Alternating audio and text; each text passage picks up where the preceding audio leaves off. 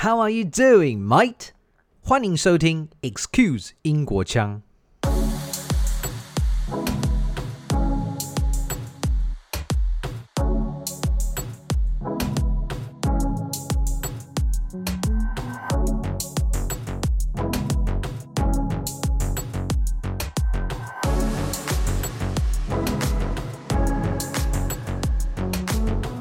Position ourselves as an English style fish and chip shop. Now, what, what that means to me is, is pretty simple. The key element of a real English fish and chips is the beer batter.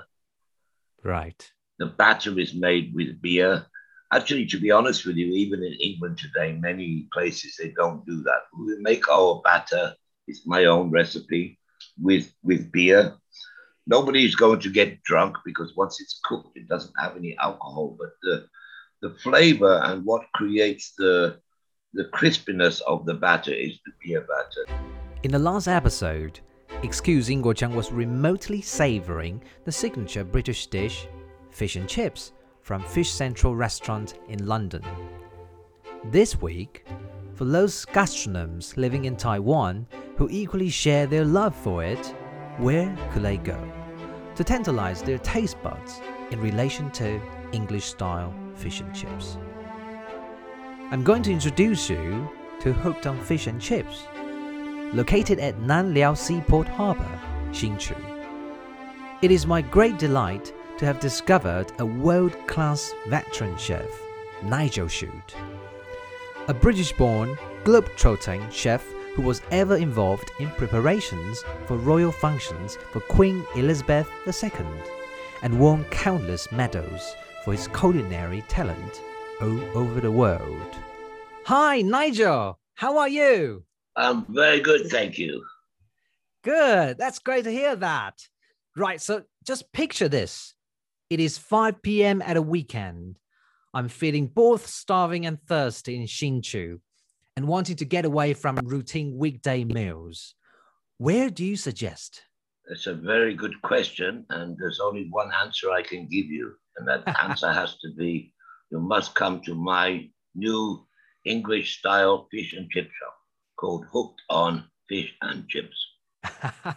Wonderful. And where is it actually? We're located a little bit outside of Hsinchu City in a small harbor town called Nanliao. Our fish and chip shop is located right inside the harbor next to the, the uh, main fish market and next to where all the fishing boats come in. Wow, that sounds quite fresh.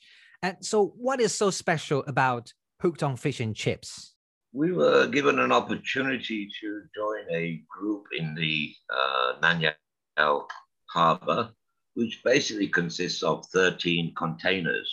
Every container in Taiwan, sadly, in my opinion, when they have a chance to open some kind of a food facility, everybody stays with the same thing. Hmm. Meaning, it doesn't matter if you're in the harbor or if you're in the Taipei city or if you're anywhere in Taiwan. At a night market, you find always the same old items for sale. You have the tofu and the little skewers of meat and soya bean milk, and it's wonderful, but nobody's offering any other alternative choices. Right. So we decided to offer a something new to Taiwan for sure, Mhm. uh, meaning English style fish and chips. But we do recognize we do have uh, quite a lot of Western English teachers in our area who certainly are familiar with English fish and chips. But in reality, 95% of my business are from local Taiwanese people. Right. These are people who uh, have either worked overseas or lived overseas or traveled overseas, and they are familiar and they do want to try something different. Yeah. So that means your spot is the go-to place when it comes to fish and chips in Hsinchu, in it. In fact, in the Nanyao Harbor, I would suggest that we are the only container which I would describe as a destination uh, restaurant or destination dining area, meaning people will actually get up and say, I want to eat fish and chips. Let's go to Ngan Yao. Right. In the case of the other containers, they happen to be in Ngan Yao, so they may buy a few snacks from the local vendors. So we we're in quite a good situation. Mm-hmm.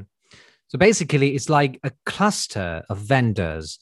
You can choose from different cuisines, right? You're one of them, and it's quite a variety over there. Yes, there's some people offering Japanese food, um, a lot of kind of uh, local snacks, which are very common everywhere, and one or two little coffee shop kind of places. But I would say we're probably the only place which is designed for sit down and eat or take away as a full meal. Oh, that sounds wonderful. There is um, outdoor sitting available, right? Yes, we are. We are not a restaurant in the sense that you can go inside to sit. You have to come up to the counter and purchase your order. Mm-hmm. And uh, we personally own around 25 seats, but there is about another 150 common seats where anybody can choose to sit and eat. So there's plenty of room for people to sit and sit outside and enjoy the sunshine. And honestly, we have the best sunset in Taiwan, in my opinion, because we are right on the ocean and there's nothing blocking the view of the sunset. So it's a beautiful place to sit in the evening and have have your meal or have a drink and just relax. Oh wow, this sounds absolutely lovely. Um, we'll be talking about what to order in a moment or two. Let's first roll back to your background. So you were born in Birmingham, the UK. Am I right? That's correct. I was born in Birmingham in the UK. Wow. Uh, many, many, many, many years ago. And you left for Canada in 1979 and went successively to a couple of countries before Taiwan. Can you share with us where you worked before? Yeah, let me quickly just tell you why I left England. Um, I, I, grew up in a very poor working class neighborhood, mm. which was predominantly uh, car factories and um, coal mining. Right. And uh, we were from a pretty poor, poor family. And uh, I spoke to my father and I said, I don't want to be a coal miner and I don't want to be work, working in a car factory. Mm. So he, his advice to me was if you learn how to cook, you can get out of England and you'll never be hungry. Is that what you what he said to you? Yep. And it's probably the best advice he ever gave me because I've learned how to cook and mm. I got out of England and uh, I'm pretty fat, so I've never been hungry. Is your father a cook? No, my father was a policeman. Oh, right. And yeah. he advises that you you could be a cook to be able to travel abroad, uh, not feeling hungry. And but, so, right. And right. afterwards, you moved to um, a lot of countries, and then your first final right. destination, so I, Taiwan. I, I, I emigrated to Canada. I, I got married and emigrated to Canada and uh, started my career in Canada. Mm. And um, I worked there for a number of years. But to be honest with you, and most people will laugh at me, uh, I love Canada, but I didn't like how cold it was. so I decided that I decided I wanted to get out of the cold weather, and I moved to Southeast Asia. In, in Southeast Asia, I have worked in uh, Singapore, Hong Kong, Thailand, Malaysia, Japan, uh, and of course Taiwan. I returned to Canada after a few years because I thought that I didn't like Asia. Oh, but, right. Um, I went back to Canada for about five years, and then I realized that I really did like Asia, so I came back again.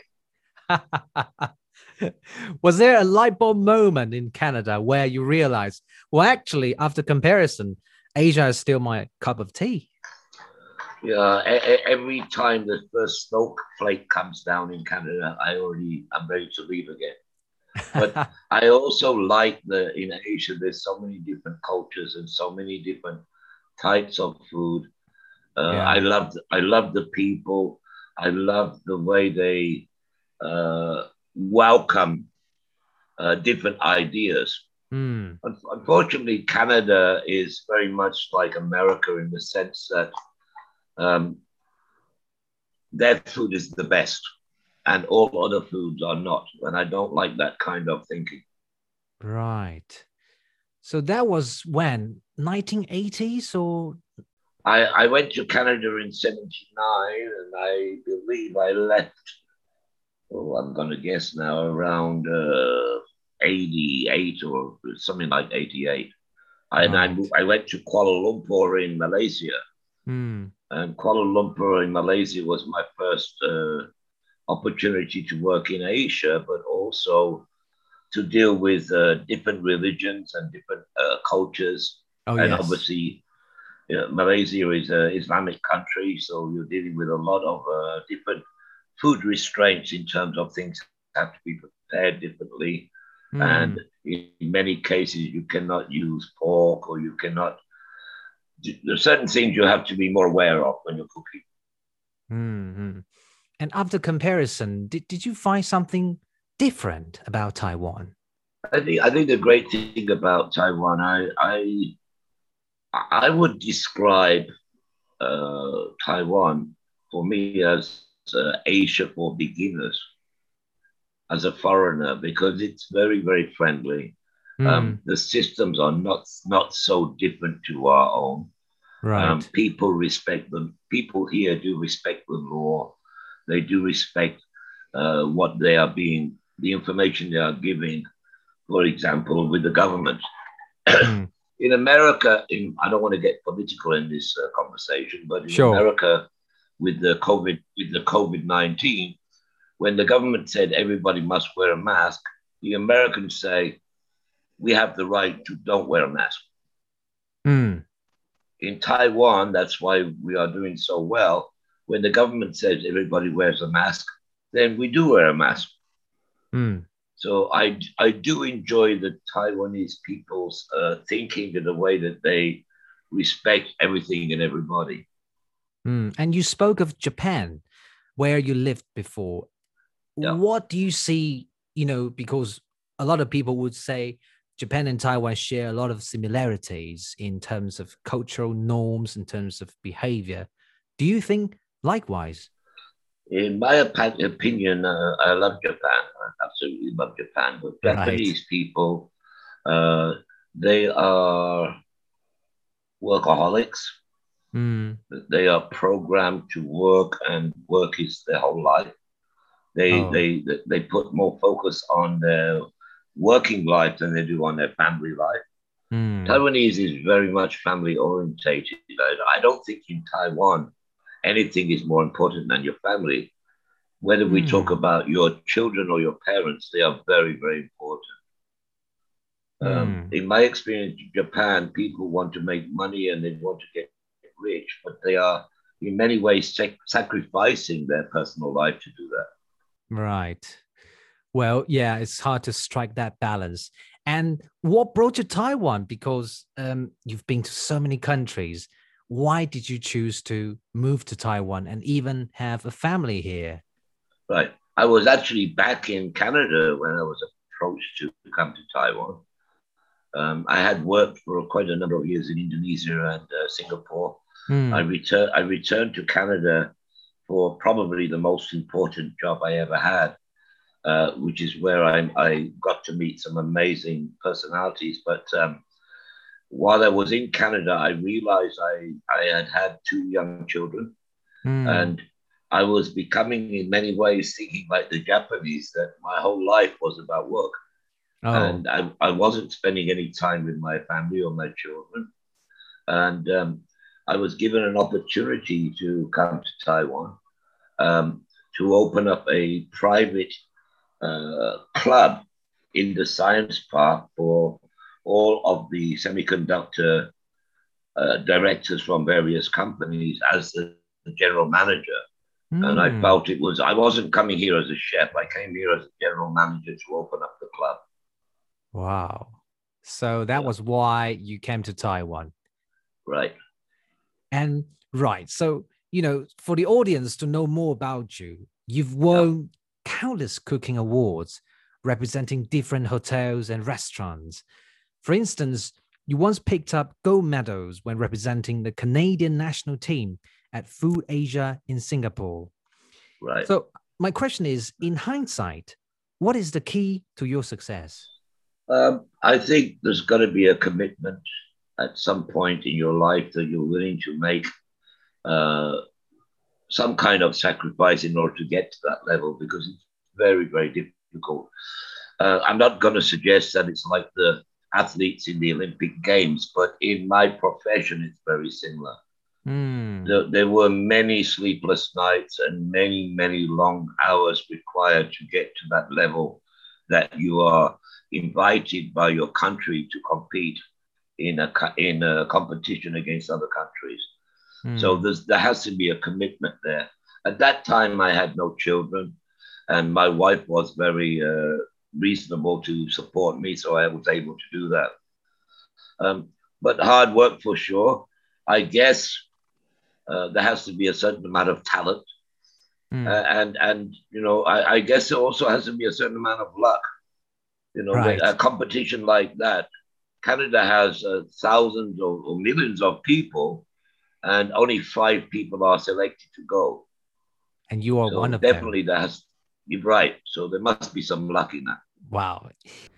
It's also the combination of many factors. So, what about creativity? The presentation, the fusion of flavors, the dining experience, etc. What do you think about the role creativity plays? It's very, very important for sure. Um, you know, in in recent years, a lot of people talk about uh, fusion of foods from mixing food from Asia and mixing food from another country to create. I personally don't subscribe to that. Uh, I, I think the way I like to cook and the way I like to create is that you work with the foods which are available within, I don't know, let's say one hour from where you live. Oh, I, I, I, a lot of guys, they, they take a strawberry from England and a piece of beef from America and some wasabi sauce from Japan, and they create a meal with that. For me, that's not natural. right. I very much like. So if I'm in, if I'm cooking in Thailand, I like to use local ingredients, but I will cook it in a Western style. If I'm Hmm. in Taiwan, I will take the freshest fish I can or the freshest ingredients, meaning we are not importing items to prepare food. And I think when it comes to competitions, in my opinion, if you're going to present something at a competition, it should represent Canada because Canada is where we were coming from. Hmm. So, so we always try to focus on the local ingredients. Hmm. Yeah, that's wonderful. Otherwise, it would also, um, you know, just emits a lot of CO2, right? It's, it's, it's not, you know, nowadays we talk about how to be sustainable, how to be environmentally friendly. And so it's good to source from the locality, right? No, absolutely, yeah. absolutely. So, um, you know, one of your extraordinary experiences, including but not limited to um, preparing food for Queen Elizabeth II. Can you recall that extraordinary moment for us? Uh, yeah, I was lucky enough to prepare uh, uh, uh, food for Queen Elizabeth on three occasions, actually. Uh, Wow. once, in, once in England and two times in Canada. Um, to be honest, uh, I, I don't mind telling you or telling the audience I'm 62 years old. Uh, Don't worry about all- that.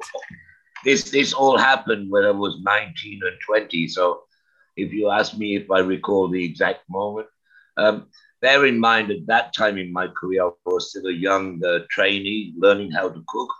So Mm. it was an honor to have the opportunity, but I was not the the big boss in town. Uh, I got I didn't get to meet her. I didn't get to go shake her hand, but Mm. I can write on my resume that I was present to help to cook for the Queen. I think perhaps later on in my career, that's a little bit more significant when we talk about some of the people which who I cooked for at that stage, because I was in fact the boss or the guy in charge of the whole event. Mm, mm. Absolutely. So, um, apart from the Queen, you also cook for, um, and I have to name a few here late US President George H.W. Bush, singer Madonna, and Rolling Stones. Uh, how did you get other chances, you know, of cooking for them? I, I am so so blessed um, because not only those names, um, we can include Frank Sinatra, uh, George, both American presidents I cooked for. Uh, I have cooked for so many people. Um, I was uh, in Kuala Lumpur, Malaysia, working Hmm. during my first day in, in Asia. And I received a telephone call from Canada to say that they were building a brand new facility, which was called the Sky Dome, which was going to be the world's first um, sporting arena or stadium with a roof which could open and close. Wow. It was this was designed uh, primarily for the Toronto Blue Jays baseball team. I'm sure many people know about that. Yeah. So I, I flew back to Canada for an interview, and they explained to me that the job within the stadium included 17 different kitchens, um, including a hotel, including a hard rock cafe, including the media and press catering areas. Of Mm. course, we had to feed every day the, the baseball players and, and, and many, many other places. So um, there were 17 kitchens there, and I decided that this would be my opportunity to put my my name on the map. So I returned to Canada to do that project.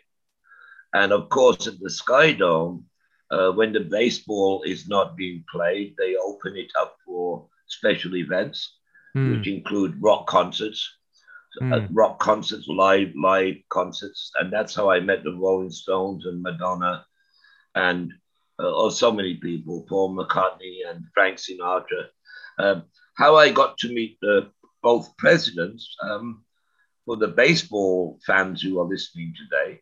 Um, every year they have something called an All Star Game. Hmm. And for the All Star game, they decided for the first time ever to hold it in Canada and not America.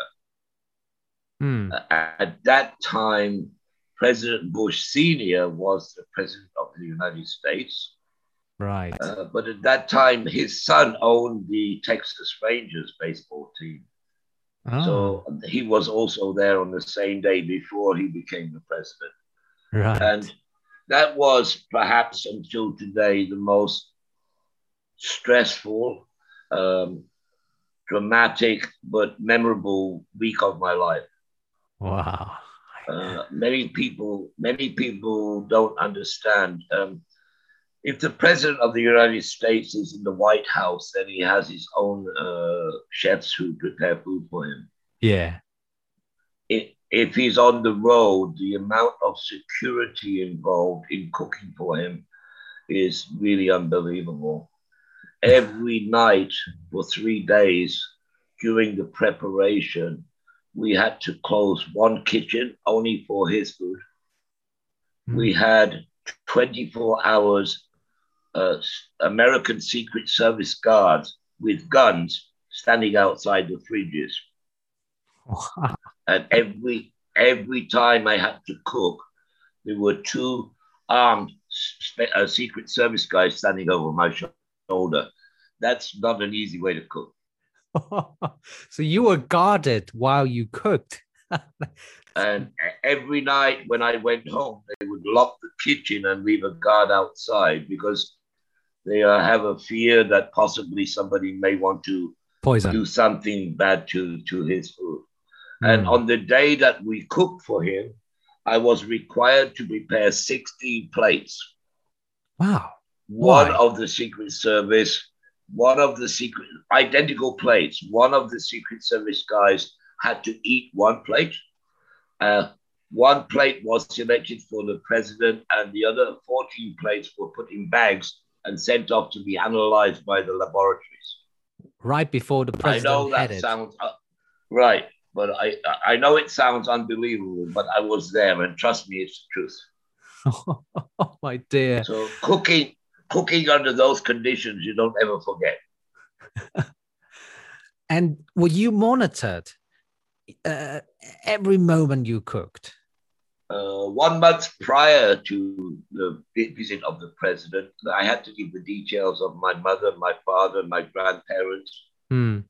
any kind of political associations that I had.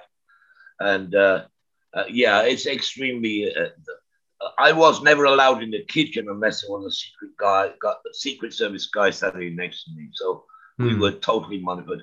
Even the suppliers who provided the food, we, we could not purchase anything which was not sealed. Anything with an open package had to be opened by the Secret Service. I see. Under the surveillance. So I very, guess very intense. Yeah. I guess you were both mentally and physically exhausted by that extraordinary event. But that was also Yeah. the, the, the glorious time of your career, right? One of them. Well, the highlight at the end of the night, I met President Bush and his wife, and they told me how lovely it was, and they really enjoyed it, and that made everything okay. Oh, that's wonderful. Yeah. Oh, did, did you take a picture with the president?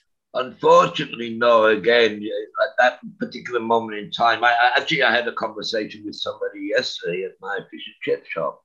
Uh, All the times I had where I met all these famous people, the last thing on my mind at that moment is taking pictures. oh dear, no. so, so I, I have the memory in my mind. I have Right. the picture. Yeah. Yeah, yeah. Well, anyway, you know, you've got that memory, and if, if it's clear, then it's the most precious thing. Um, so you know, now we are going to talk about um your cooking stories, and you know, we just already covered, uh, you know, the Asian fusion and you know what life treated you in different countries. But I want to talk about it in a more you know holistic view. So you've once said that you were most fascinated by uh, coconut, one of the Yeah. Asian ingredients you fancy. Um, and your international recognition says it all that you excel in multiple cuisines. I believe you cooked a lot of uh, European cuisines as well before. And of course, now you focus on uh, fish and chips.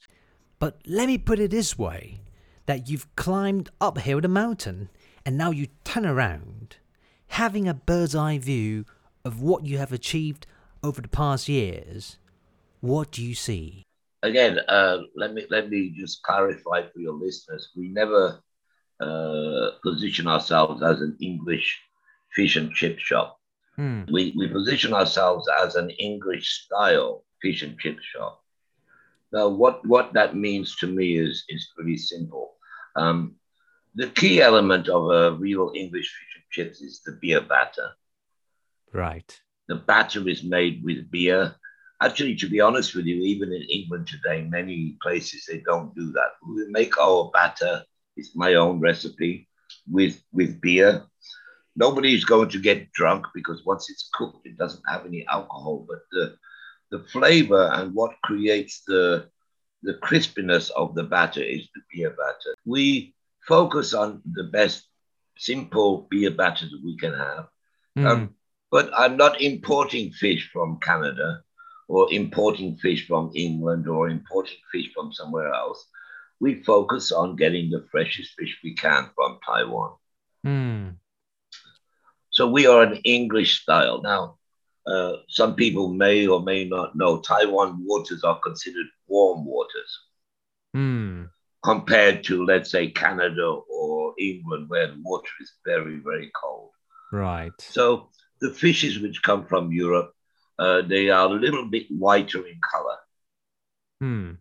The local fishes here, because the, the fish is warmer, may be a little bit not really noticeable, but as a chef, I would notice.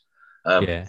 Uh, uh, but quite honestly, I would rather serve you a fresh piece of Taiwan fish than a frozen piece of fish from Canada. Hmm. And if I bring the fish from Canada, you're going to pay three times more Yeah. because obviously it has to be imported. Yeah. One, one thing I'm very aware of in Taiwan is people are price sensitive. Hmm. Um, we sell our fish and chips in Nanyao for half the price that you would pay for fish and chips in England. oh, is that so? We are very, very affordable meal. Uh, I can tell you right now, we charge for fish and chips 160 NT. Okay. Now, that is probably the same price as a, a McDonald's Big Mac and French fries. kind of true. Yeah. Um. So, you know, Yeah. if I wanted to import fish from Canada or England, I have to charge you six or seven hundred, and I'm not willing to do that. Mm. I, I, want it to be affordable, where people can come and have a good time and try, uh, you know, a different experience without uh, breaking the the bank. Exactly, and freshness is key in your in your career. So, of course, you will not think of bringing a bringing fish from the other side of the globe. Right. Mm. For real life testimony, I invited John Groot, who's my distinguished guest speaker for episode 24, famous for his book Taiwanese Feed. For those who are intrigued, do check the episode. Right, so now let's listen to what John ordered there and how he thought about hooked on fish and chips. The great thing about hooked on fish and chips is the overall experience. The friendly staff, friendly fellow customers, the lovely view, especially at sunset, and the whole lively and relaxing environment at Nan Liao Fishery Harbor. But let's not forget the food and drink. The best thing to order, of course, is the fish and chips. It's a nice piece of fish and cooked perfectly, neither under nor overcooked. The fries are okay. The best thing, in my opinion, is the homemade tartar sauce, which is creamy and delicious. Don't forget to order it as a side and wash everything down with a nice pint of cold, clear Carlsberg draft beer. I will be back there again soon. I guess I might be drooling right now, although I don't want to confess that. Right, anyway, so this is my public announcement. For those who come there, do actually order their fish and chips, but remember for those drivers, please do not drink any beer. Let your friends or family finish the alcohol. So, why don't you share with us, you know, on a final note, where and when our listeners can find you, and certainly what must order you highly recommend? Okay, well, first of all, we do have a Facebook page, and the Facebook page is simply called Hooked, H O O K E D, on O N fish, obviously F I S H, and chips. If you join our Facebook page, you can see all the photos and uh, you can get a good idea. Of our menu is there, our pricing is there, mm. and of course, there will be a map there. We are located very close to Hsinchu. Uh, yesterday, I had a group of people come from Taipei on the high-speed train, and oh. they came to they came to enjoy our fish and chips. Uh, let me just quickly add, we're not only fish and chips because I know not everybody likes fish. Um, we do offer traditional English style uh, beef pies. Mm. We, op- we offer um, uh, uh, sausage rolls, which also are very popular in England. But in fact, our number two seller is uh, an item which I developed for the Taiwan market, and those are spicy chicken wings. Oh, interesting. And the Taiwanese love my chicken. wings. That's wonderful. Um, yeah, I guess the audience will be very interested in trying um, a range of dishes that you offer.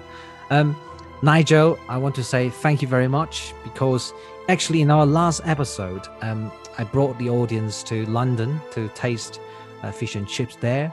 But I'm sure a lot of audiences are actually in Taiwan and they also want to try um, British cuisines. They want to see the quintessential fish and chips.